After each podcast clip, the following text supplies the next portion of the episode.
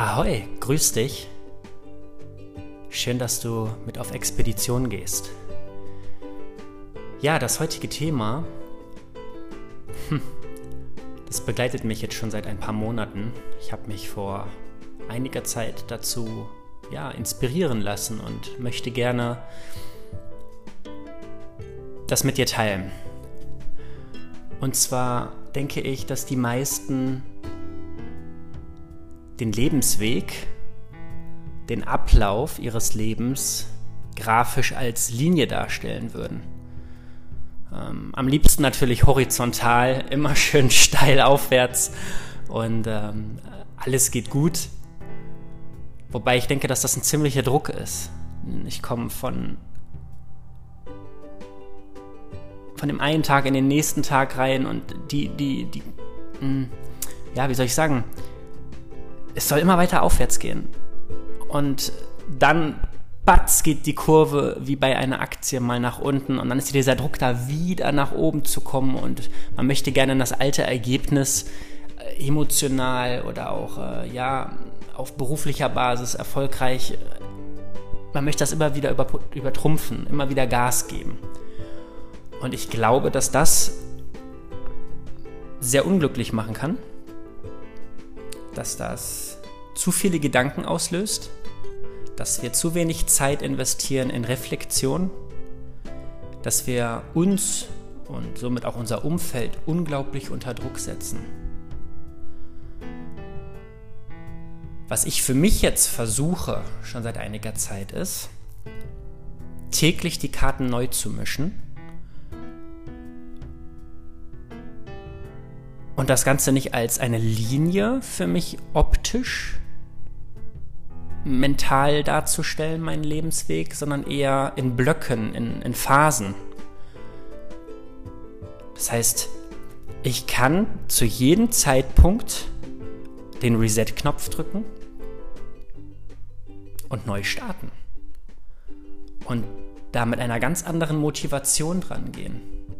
Und wenn mir etwas nicht passt, dann reflektiere ich wieder, drücke den Reset-Knopf und starte den Block neu.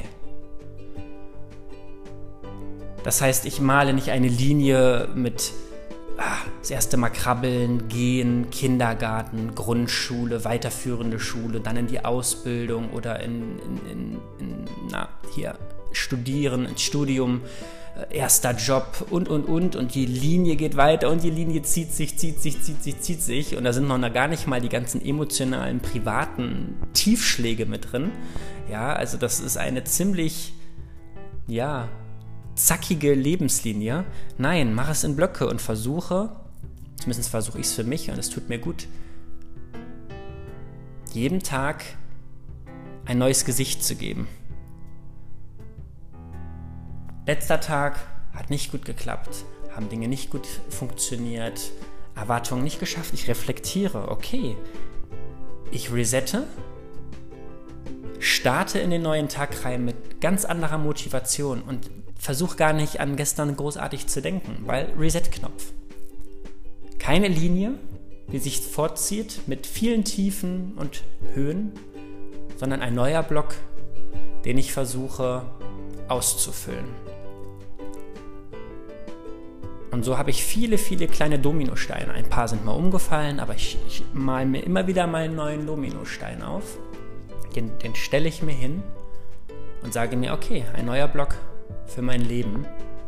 Und ich gehe emotional, mental viel motivierter an die Dinge dran, bin sehr viel experimentierfreudiger, weil ich einfach auch nicht so diese Routinen habe, die sich so durchs Leben zieht. Und Probier's mal aus. Mal dir mal Blöcke auf ein Blatt und betitel diese. Und wo du sagen würdest, okay, da packe ich jetzt einen Reset-Knopf rein. Was steht als nächstes für einen Block an? Und wenn du mal jetzt einen schlechten Tag hast, versuch auf Reset zu gehen und versuch für den nächsten Tag einen neuen Block. Theoretisch kannst du jeden Tag einen neuen Block starten. Natürlich kannst du auch sagen, okay, der Blog zieht sich jetzt für mich etwas länger. Ich habe jetzt gerade einen neuen Job angefangen, der gefällt mir ganz gut oder der gefällt mir vielleicht nicht gut. Ich möchte mal gucken, wie sich das Ganze entwickelt. Das ist ein neuer Blog in deinem Leben. Hör mal, und wenn es nicht passt, reflektiere beende den Block und starte einen neuen.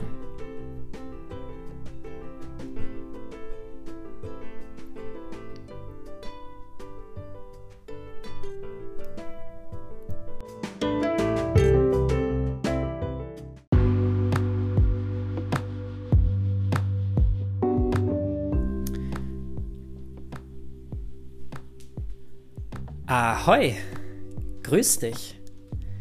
Schön, dass du wieder reinschaust auf unserer Expedition.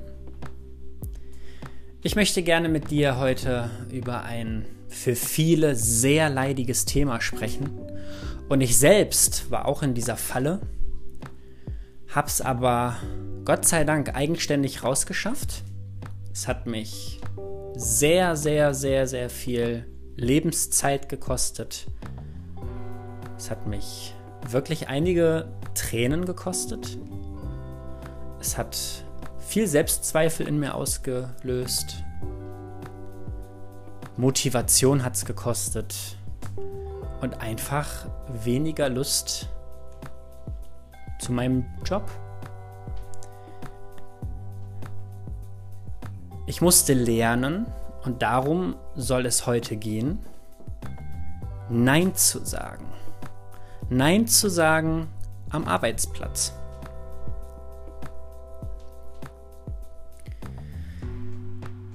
Ich will gar nicht darüber nachdenken, wie viel Energie, Erholung, ah, Motivation und ah, wie viel Zeit ich schon verplempert habe,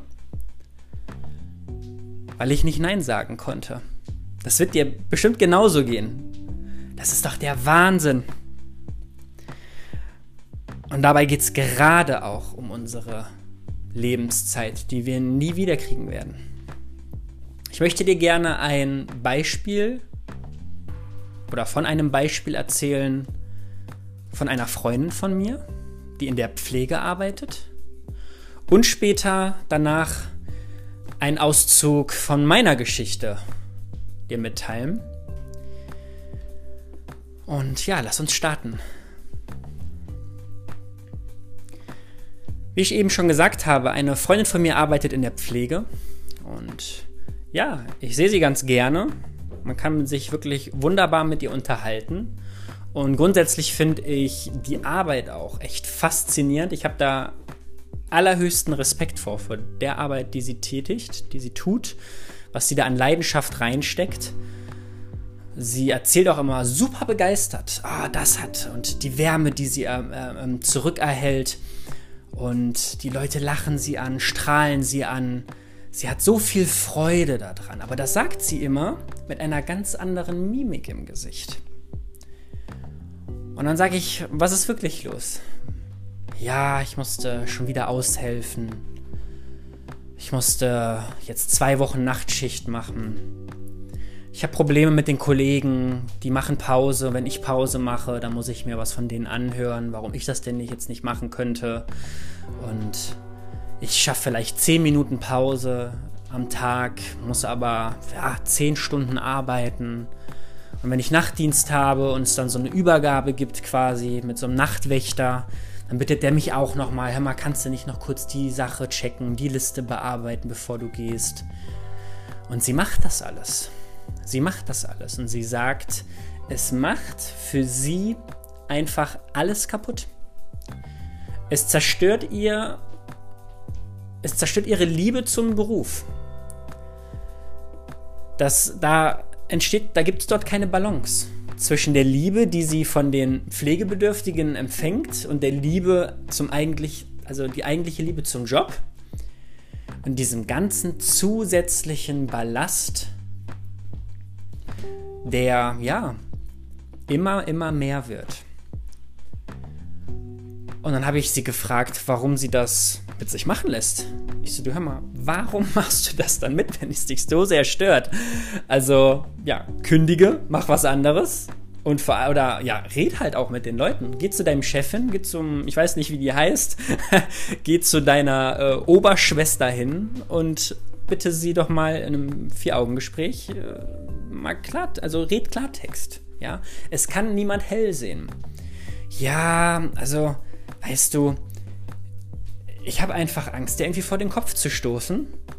Und ich habe einfach auch Angst um meinen Job. Und das sind nur zwei von vielen Ängsten. Und ich denke, gerade dieses vor den Kopf stoßen ist eine der, ja, der, der häufigsten Ängsten, Ängste, wenn es ums Nein sagen geht. Ne? Auch bei Freunden oder in der Familie. Du hör mal, könntest du nicht das und das und das? Nee, sorry, kann ich nicht. Uh. Ja, ich kann's nicht. Vielleicht an einem anderen Tag, aber lass uns verhandeln auch ein bisschen vielleicht. Ja, Kompromisse schließen. Und wenn es nicht aufgeht, wenn es absolut nicht mit mir selbst vereinbar ist, wenn ich absolut energietechnisch das nicht kann, aber meinen eigentlichen Soll schon erfülle, dann kann ich ja auch mit einem guten Gewissen sagen, bis hierhin und nicht weiter. Das ist nicht mein Aufgabenbereich, das ist nicht mein Problem. Denn du musst auch für dich sorgen. Du kannst nicht all deine Lebensenergie für andere investieren und investieren und investieren, dann machst du es nicht lang.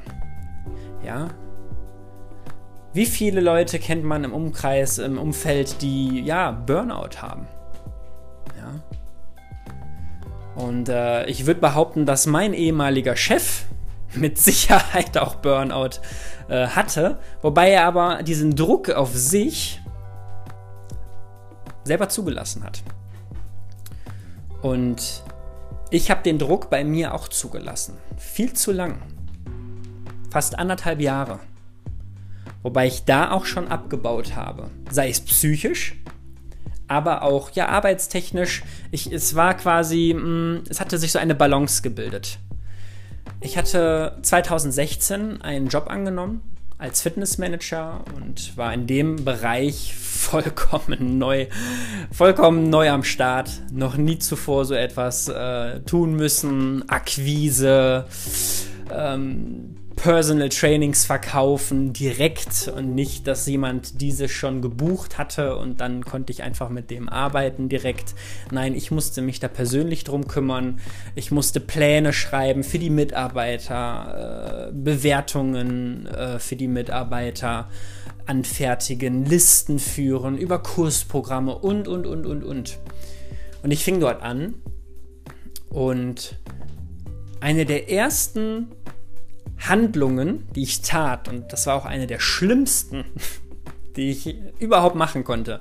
Und vielleicht erwische ich dich jetzt dabei und du denkst dir, scheiße, habe ich auch gemacht. Zur Beruhigung, man kann es ändern, ja. War dem Chef meine Handynummer zu geben. War überhaupt dem Unternehmen meine Handynummer zu geben. Und die ersten drei Monate war ich ziemlich auf mich alleine gestellt. Da herrschte irgendwie ziemliches Desinteresse an meiner Person. Das hatte mich auch schon ziemlich depressiv gestimmt. Da ich mich aber dann doch dafür so sehr begeistern konnte und immer mehr in diesen Beruf mich hinein lebte, kamen so quasi ab dem vierten, fünften Monat ziemlich gute Erfolge, schnelle Erfolge. Und ich merkte aber auch mit den Erfolgen, dass der Arbeitgeber immer hungriger wurde. Und mein Chef, der mich die ersten drei Monate überhaupt nicht beachtet hatte, außer vielleicht einmal in der Woche für ein kleines Meeting, wurde auch immer hungriger. Und so fing die Geschichte an. Tja, was soll ich euch sagen? Mein Smartphone klingelte fast ununterbrochen. Morgens, mittags, abends, nachts kamen die E-Mails an. Es nahm kein Ende. Ich glaube, noch nie so schnell ging mein Akku leer.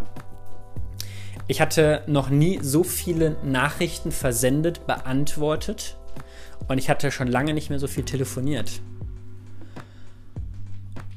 Und da merkte ich schon recht schnell für mich, weil ich ja ursprünglich aus der Selbstständigkeit komme und nicht gerne fremdbestimmt lebe, da brodelte schon was. Da, da hatte, hatte sich schon so ein kleiner Funken in mir entfacht. Und der Funke, der sollte bald so richtig, richtig, richtig abgehen. Mitte des Jahres 2016 Urlaub gebucht, Urlaub bewilligt, ab nach Korfu. Sehr, sehr, sehr, sehr schöne griechische Insel. Top. Ich glaube, ich bin zwei Tage dort von zehn Tagen Urlaub und ich krieg schon WhatsApp. Ich krieg eine E-Mail. Listen seien nicht angefertigt worden rechtzeitig. Ich wäre dafür zuständig. Ja, ich solle doch jetzt bitte meiner Verpflichtung nachkommen. Und ich dachte mir so, es ist nichts, was er nicht vor Ort selber lösen könnte. Ja, du Idiot, habe ich mir gedacht. Aber ich, Idiot, bin drauf eingegangen und habe gehorcht. Ich habe gesagt, ja komm, gut, machst du. Danach hast du ja deine Ruhe. Tja, ein Tag oder ein halber Tag Urlaub verloren. Den krieg ich nicht mehr wieder. Dieser halbe Tag Korfu, der findet nicht statt. Stattdessen sitzt du irgendwo im Hostel in der Lobby mit WLAN und schreibst und füllst Listen aus und schickst die hin. Ist das Urlaub? Im Endeffekt habe ich mich selbst bestraft. Wichtig, ganz, ganz wichtig. Das habe ich für mich gemerkt und da habe ich wirklich, ja, die Eier gepackt, ja, oder bei den Damen die Eierstöcke, lasst es mich so ausdrücken. Man muss einmal den Mut haben, seinen Mund aufzumachen. Und das setzt eine unheimliche Energie frei. Man geht zittrig ins Büro rein, aber kommst raus, stolz wie Oscar.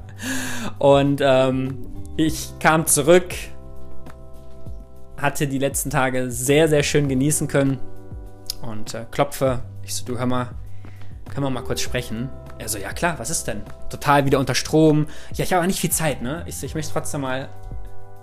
Gib mir die Zeit. Ganz viel am Stottern war ich.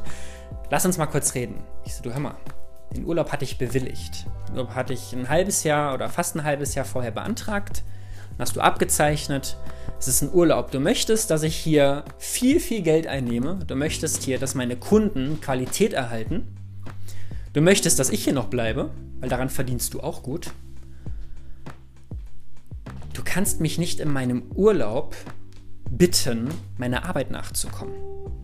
Das ist nicht vereinbar. Das geht einfach nicht. Ich das war einfach zu viel. Ich meine, ich bin zehn Tage weg. Was sind schon zehn Tage auf ein Jahr gerechnet?